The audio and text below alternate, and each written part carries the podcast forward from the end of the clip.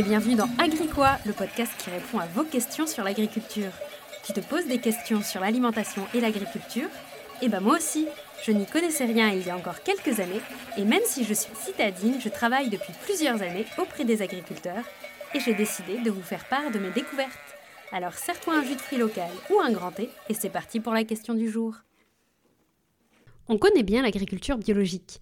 Elle est présente dans la plupart des magasins que nous fréquentons aujourd'hui. Enfin, on la connaît surtout du point de vue des consommateurs. Elle serait sans pesticides, meilleure pour la santé et pour l'environnement. Tout ce marketing fait qu'on a tendance à classer en tant que consommateur l'agriculture biologique d'un côté et l'agriculture conventionnelle de l'autre. Mais du point de vue de l'agriculteur, ça donne quoi? C'est quoi cultiver en agriculture biologique? C'est ce qu'on va voir dans cet épisode. Alors, petit retour historique ultra rapide. La bio a été définie à peu près dans les années 20 en Autriche, avant d'arriver en France dans les années 50. À ce moment-là, c'est plutôt un mouvement, on va dire un mélange de différents courants, qui revendiquait trois grands principes. Elle devait être respectueuse de l'environnement, de la biodiversité et du bien-être animal. Sauf que ça reste assez flou. Donc ça a déjà commencé à se structurer un peu dans les années 70 en France, mais c'est depuis 1991 qu'il y a le premier règlement européen sur le sujet. L'agriculture biologique est aujourd'hui un vrai cahier des charges reconnu par l'Union européenne. Tu es dedans ou tu ne l'es pas?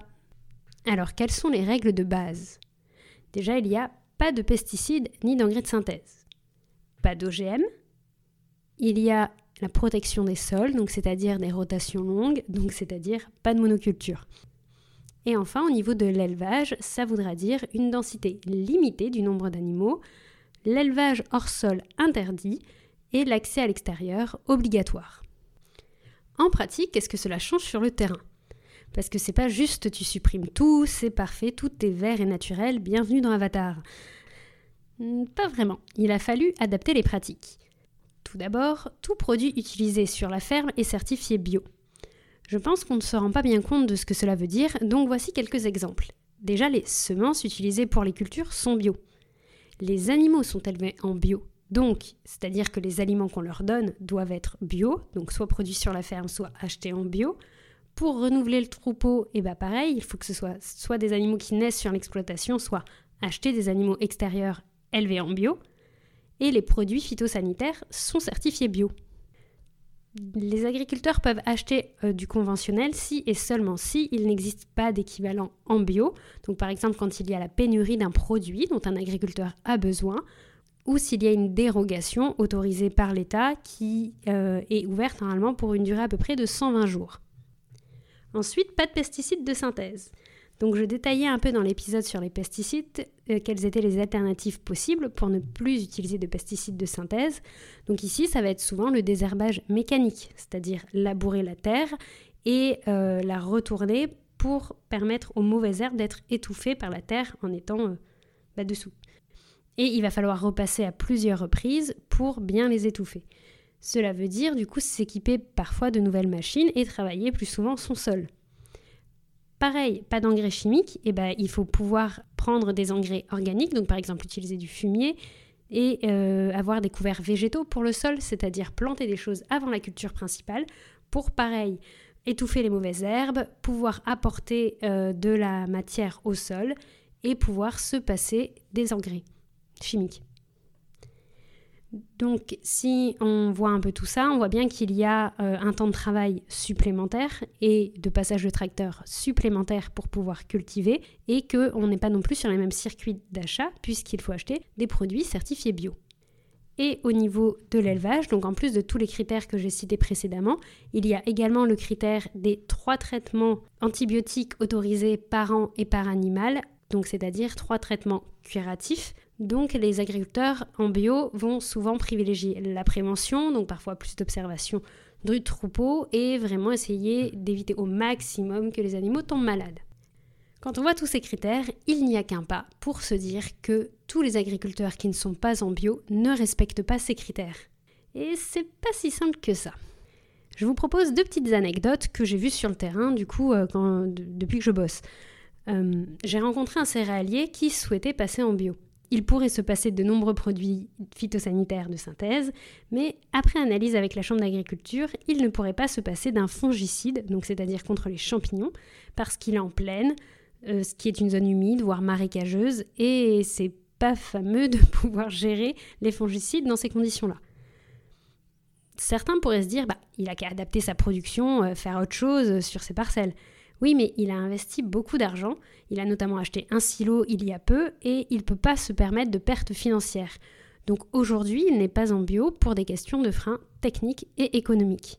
A l'inverse, j'ai rencontré un maraîcher qui me dit qu'il refuse obstinément l'agriculture biologique car ce sont des bobos, écolos, mettez les termes que vous voulez, mais qui m'explique derrière qu'il a des poules pondeuses sous ses arbres fruitiers pour limiter les produits de synthèse et que sur ses pommiers, il n'utilise plus de produits euh, de synthèse depuis 5 ans. En gros, il est plus bio que bio, mais il ne veut pas passer en bio. Avec ces exemples, j'espère que vous avez vu que le passage en bio n'est pas toujours simple et que cela demande une démarche particulière. Et du coup, comment on passe en bio quand on veut passer en bio? Pour ceux qui le souhaitent, il y a une période de conversion qui est à peu près de 2 à 3 ans pour les cultures et de 6 mois à 1 an pour un troupeau, pour l'élevage. Moi, c'était personnellement la partie que je ne connaissais pas du tout et que j'ai vraiment découvert sur le terrain. En fait, vu qu'au départ, sur les parcelles, euh, il y a eu l'utilisation de produits phytosanitaires qui sont autorisés en conventionnel mais qui ne sont pas autorisés dans le cahier des charges de la bio, on doit faire faire au sol une petite détox. Donc l'agriculteur commence par déclarer sa conversion à l'agence bio et appelle un organisme certificateur pour pouvoir se lancer dans la procédure. En première année de conversion, la C1 pour les intimes, l'agriculteur va produire selon les normes bio, mais ne peut pas afficher sur ses produits le label bio et vend donc au prix des produits du conventionnel. En C2, donc en deuxième année de conversion, cela continue, mais il peut mettre en conversion vers l'agriculture biologique. Et à la fin de cette période de conversion, il pourra officiellement afficher les logos bio sur ses produits. C'est une période assez délicate pour l'agriculteur car il a les charges du bio, mais avec les prix du conventionnel. Je précise ici que je parle, on va dire, en théorie de manière générale parce que l'année 2022 est très particulière pour le marché du bio. Les prix sont hauts et la demande est faible et donc euh, cela créer un marché un peu particulier cette année. J'espère que cela va s'améliorer pour les agriculteurs bio d'ici 2023. On verra ce que ça donne. Pour revenir à l'agriculture biologique, c'est donc un cahier des charges avec des règles contrôlées et donc ça se paie pour le consommateur, mais aussi pour l'agriculteur. C'est pas un trophée qu'on remet à l'agriculteur, bravo monsieur, vous avez de bonnes pratiques, vous méritez la bio. Euh, non, c'est une certification payante réalisée par des organismes certificateurs indépendants donc, elle coûte de l'argent. À peu près, alors j'ai essayé de vous chercher, j'ai de vous chercher un peu un montant euh, pour vous donner un peu, un peu une idée. Donc, j'ai trouvé un organisme certificateur qui communiquait ses coûts, mais c'est possible que ça ait varié. Donc voilà, c'est à prendre avec des pincettes, mais j'ai vu à peu près donc 380 euros par an pour les petits producteurs et jusqu'à à peu près 900 euros pour les plus gros. En plus, il y a un contrôle donc tous les ans et un contrôle de l'organisme, ça veut dire un audit documentaire, donc il regarde toutes les factures, tous les, documents qu'il y a sur l'exploitation, et un audit de terrain, donc qui vérifie la mise en place des pratiques. Forcément, tu vas pas juste croire ce qu'on te dit. Et en plus, il peut y avoir des contrôles inopinés supplémentaires à certaines périodes de l'année. Donc là, je viens de vous expliquer ce qu'est l'agriculture biologique, mais je vous propose aussi de voir ce qu'elle n'est pas. Déjà, dans le cahier des charges européen, il n'y a pas de volet social, c'est-à-dire que la rémunération de l'agriculteur n'est pas comprise dedans, n'est pas détaillée dans ce cahier des charges. Il n'y a pas de normes non plus sur l'emballage. Tout ce qui est euh, zéro déchet ou euh, que certains s'insurgent contre le bio suremballé, il n'y a aucune obligation dessus dans le cahier des charges. Ensuite, la saisonnalité. Elle n'y est pas non plus. Donc le bio qui vient de loin ou les tomates sous serre chauffée, il n'y a rien qui l'interdit dans le cahier des charges. Enfin, par exemple, il n'y a pas l'empreinte carbone non plus mesurée d'une exploitation. Ça peut être un critère intéressant, notamment sur la question de la protection de l'environnement et du climat.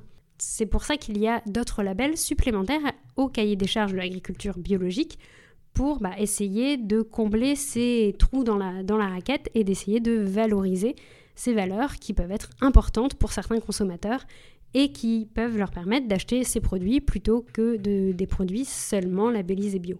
Comme vous avez pu le voir, le bio est un vrai cahier des charges clair et il y a des avantages comme des freins économiques, techniques, psychologiques, bref, tout un tas pour y adhérer. Personnellement, qu'on soit pour ou contre l'agriculture biologique, je trouve que cela a été l'occasion d'apporter une alternative, de lancer le questionnement, le débat sur notre assiette et d'informer le consommateur. Par exemple, de nombreuses techniques agricoles venant de la bio infusent aujourd'hui dans l'agriculture conventionnelle classique. Je suis par exemple allée à des démonstrations euh, de matériel et il y avait une démonstration de désherbage mécanique à côté de d'autres euh, outils utilisés en agriculture conventionnelle et les agriculteurs, en conventionnel comme en agriculture biologique, ont eu plaisir à échanger sur le désherbage mécanique. Rien n'est parfait bien sûr, mais le mouvement semble lancé. Donc au lieu de penser un produit bio ou non bio, qui peut être rassurant hein, grâce au cahier des charges clair, notamment quand on achète en supermarché, je conseillerais toujours d'aller vers les marchés, euh, les magasins de producteurs et autres pour parler avec l'agriculteur et découvrir vraiment ses pratiques et sa philosophie, qu'elle soit bio ou pas bio. Merci beaucoup d'avoir écouté cet épisode. J'espère qu'il vous a plu. N'hésitez pas si vous avez des questions. N'hésitez pas également à noter ce podcast. Il débute et j'aimerais beaucoup pouvoir l'emmener le plus loin possible. Alors n'hésitez pas à me laisser une note sur la plateforme de votre choix. Et à la semaine prochaine.